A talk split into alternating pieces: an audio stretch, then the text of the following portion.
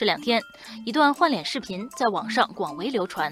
视频中，电视剧《射雕英雄传》里由朱茵饰演的黄蓉，通过人工智能，也就是 AI 技术，被换上了一张演员杨幂的脸。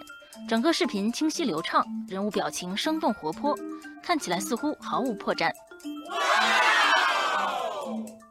视频发布后，瞬间引爆网络讨论，有网友惊叹：“这项换脸技术也太高超了！”网友菠萝蜜感叹道。要是没人告诉我，我还真以为是杨幂演的。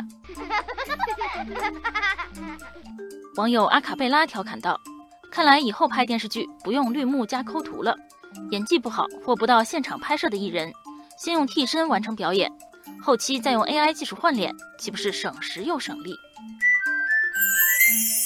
网友神思者畅想：将来明星不用靠演戏赚钱了，把脸注册成商标，直接出售商标使用权就行了。哦，不过也有网友对这样的换脸视频表达了不满。网友可然说，AI 换脸对两位演员都不尊重，这种做法破坏了经典作品，还可能侵犯了演员的肖像权。一段视频引发如此风波，这也是视频制作者没有预料到的。目前他已经将视频下架，并提醒大家，AI 换脸应该被以正确的方式运用，大家应尊重版权与肖像权，关注技术本身。那么，所谓 AI 换脸到底是如何实现的呢？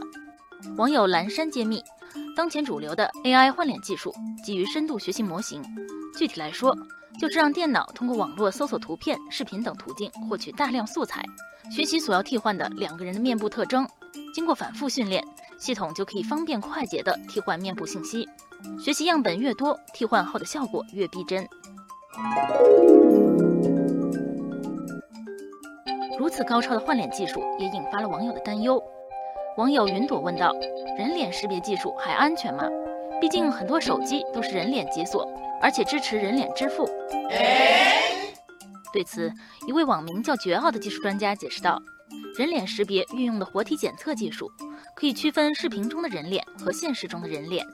经过训练，在毫秒级时间内就能揪出假人脸。目前识别准确率达到了百分之九十九点九。”因此，不用过度担心人脸识别的安全性。不过，还是有网友担心 AI 换脸技术会引发一系列道德伦理和社会安全问题。网友雪梨问道：“如果这项技术被用来制作假新闻或涉及违法犯罪的视频，又该怎么办呢？”也许正如网友逍遥游所说：“科技进步日新月异，完善法律和监管尤为重要。面对不断涌现的新技术。”我们既不能因噎废食，也不能放任自流。如果能给 AI 换脸技术这匹烈马套上制度和监管的缰绳，为我所用，造福大众，又何乐而不为呢？